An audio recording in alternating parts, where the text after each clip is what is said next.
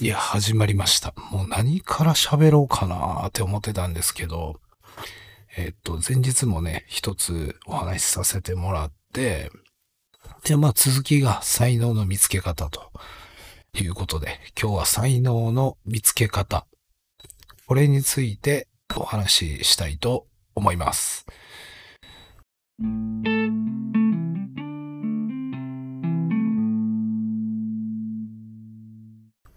えー才能自体はですね、もともとみんなあるとか、ないとか、ね、いませんか？周りに。なんか、すごい人見つけたら、おあの人才能あるな才能あっていいなとかね。え、私は才能ないな俺は才能ないなとか。なんか、いろんな才能って言葉から派生していろんな感情が出てくると思うんですけど、実は、才能って、僕はですよ。僕はみんなあると思います。え？でしょ？うでもね、これ、まあ、簡単に言うと、まあみんなお野菜とするじゃないですか。味ない野菜とかある？ないですよ。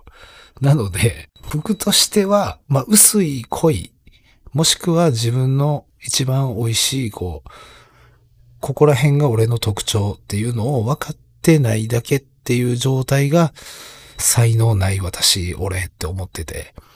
で、もし、で、その反対に、俺の良さは、ここって分かってる人は、まあ、人がどう言うかはこの際置いておいて、僕は才能あると思ってます。そんな才能についてのお話です。最後まで聞いてくれたら嬉しいです。では、行ってみましょう。答えから行きましょうか。お忙しいみんなのために。結論から言うとですね、朝10分、まあ、携帯の電話とか切ってですね、あのね、レコーディングするんですよ。まあ、レコーディングといってもね、音を取るとかではなくて、記録ですね。あの、ノートでいいので、一冊用意して、そこに記録するんです。ただ記録するだけ。で、日にちで言うと、まあ一般的には21日、3週間ぐらいかな。3週間ぐらいで、まあ新しい習慣は身につくと言われてます。なので、まあそれにちょっと僕は便乗して21日ぐらい、まあ毎朝のルーティンに取り入れてもらえると、まあ今日言っまあ気づいたこと？そういうのがね、えー結果出るまで、まあ結果出るというのはちょっとね、瞬間的な短期的と長期的違うんやけど、まあ21日チャレンジと思ってですね、やってもらえたら最高かと思います。もう結論から言っちゃいました。レコーディングです。じゃあ何をレコーディングするかというと、日記とかとは違うんですね。朝一に、朝一番に、まず、まあちょっと静かな状態で、今日何をやったら自分がポジティブになるかと考えるんですよ。別にポジティブマインド必要ないですからね。今日、私は、俺は何をしたらポジティブになるかって考えるんです。たったこんだけです。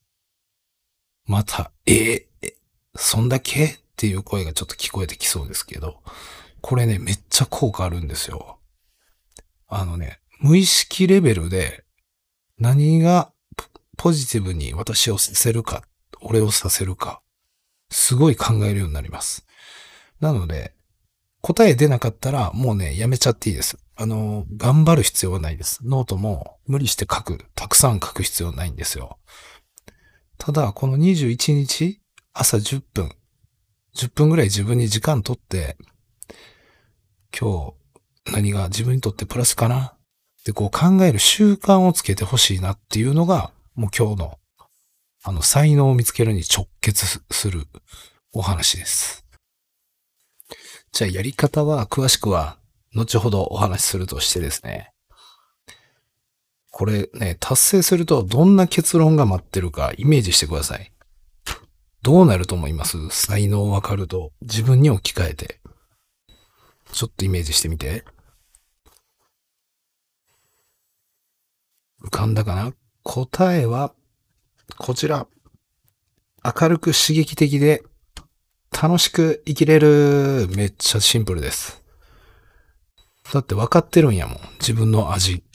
なので、もうこれで満足する人はもうそれで幸福度マックス。もうハッピー。毎日ハッピーね。自分の味分かってるから。で、まだ足りない。もっともっといい味出したいってなったら、それにいい味出るための努力をすればいい。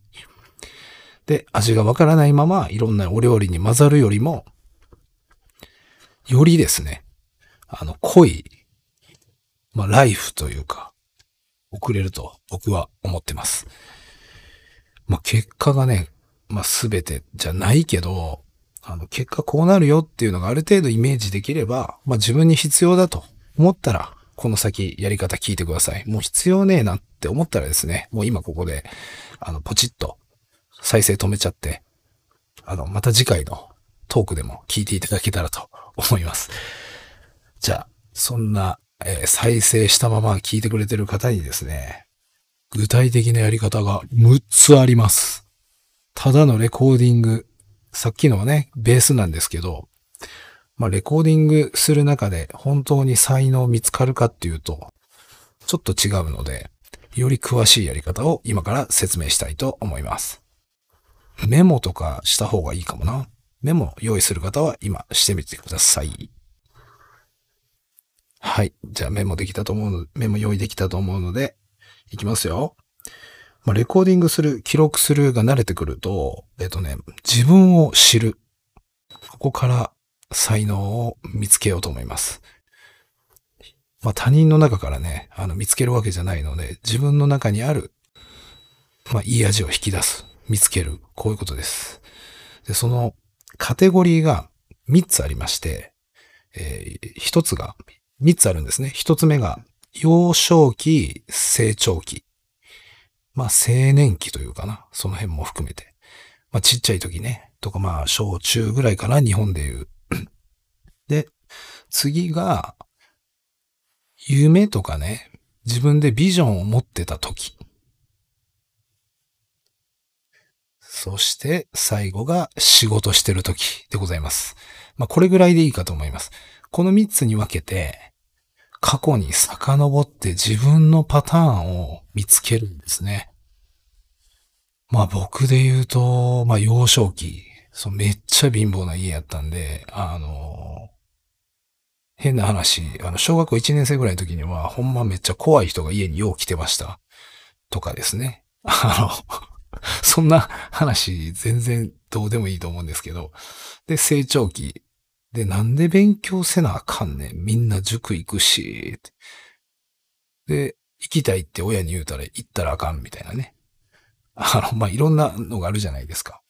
で、まあもちろんその起きた事柄、強烈に自分が覚えてる事柄からでいいので、で、その時に起きたことをノートに書くんではなくて、どんな気持ちやったかっていうところから書いてみてください。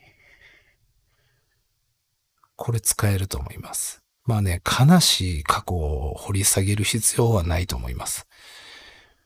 これすべての人に当てはまるエクササイズとかではないので、あの、自分が覚えてる範囲でいいと思います。あの、頑張らなくていいです。何回も言いますけど。で、幼少期はそういう感じですね。で、まあ、宿題せずにお母さん怒られた、もうむっちゃムカつくわとかね。まあ、こういうのってあると思うんですよ。人生のターニングポイントみたいな。で、成長期で受験があってとか、ね。勉強頑張って結果出した時に、まあ、親に褒められたとか。ね、そういう、そういうのでいいんですけど、メモっていってみてください。で、どんどん多いのは構いません。で、次がビジョンや夢。まあ、プロ野球選手になりたい。僕なんかだったらそうだったんですけど、まあ、プロ野球選手になりたいわって頑張ってた時の自分の気持ちとかね。で、なった、なんでなりたいと思ったんやろとかね。まあ、結果どうやったっていう、まあ、皆さん、これ聞いてる方は皆さんわかると思うんですけど、プロ野球選手ではないです。もちろんないです。もう余裕でなれると思ってたんですけど、そうではないです。でですね、最後が、仕事です。仕事しだしてからどうなった。まあ、どんな経験してるかですよね。まあ、そこをね、記録していってみてください。まあ、この使い方に関しては、ちょっとお話長くなるので、また次回にしたいと思います。あの、今回本当最初に結論言いましたけど、あの、レコーディングです。レコーディング。朝一の質問とね、それを書くんです。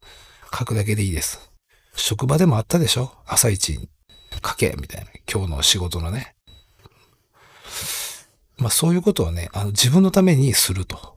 これは仕事で誰からも給料もらえませんけど、あの、一番レバレッジ効くと思います。うん。なんかやったから給料もらえるとかじゃないので、自由にね、好きなことして生きていきたいと思ったら、もうこれね、もう変な話、自分会社としたらもう仕事やで、って思ってます。あ のもしよかったら騙されたと思って21日、気づいたらね、あの、無意識で朝一考えるようになってますから。まず、まずそこから始めて。で、余裕がある方は、さっきの3つね。自分のパターンを知るためにですね、あの、マップ記録してみてください。もしあの、書いたよって、ゆきさん書きましたよっていう人がいたらですね、あの、ぜひ DM いただければ、それのもっと詳しいバージョン、お届けしたいと思います。今日はありがとうございました。本当ね、あの、なかなか続かないと思います。あの、僕も最初の頃全然やったんで、あの、お金もらうって言うてもね、続かないもんなんですよ。だからね、新しい習慣ってね、身につけるの結構難しいんで、まあ、それだけ難しいから効果出ると。くどいようですけど、あの、続かなくてもいいです。続かんかったでもいいです。あの、大丈夫です。全然。誰も責めません。プラスしかないんで、うまくいったらラッキーぐらいで行きましょう。じゃき、今日も良い一日を。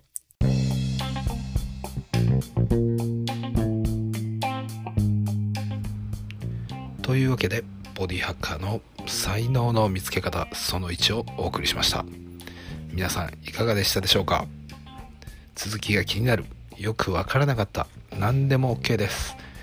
今後より良い番組にしていきたいと思っていますので、インスタグラムでメンション、感想お待ちしております。それではまた次回、お相手はゆうきでした。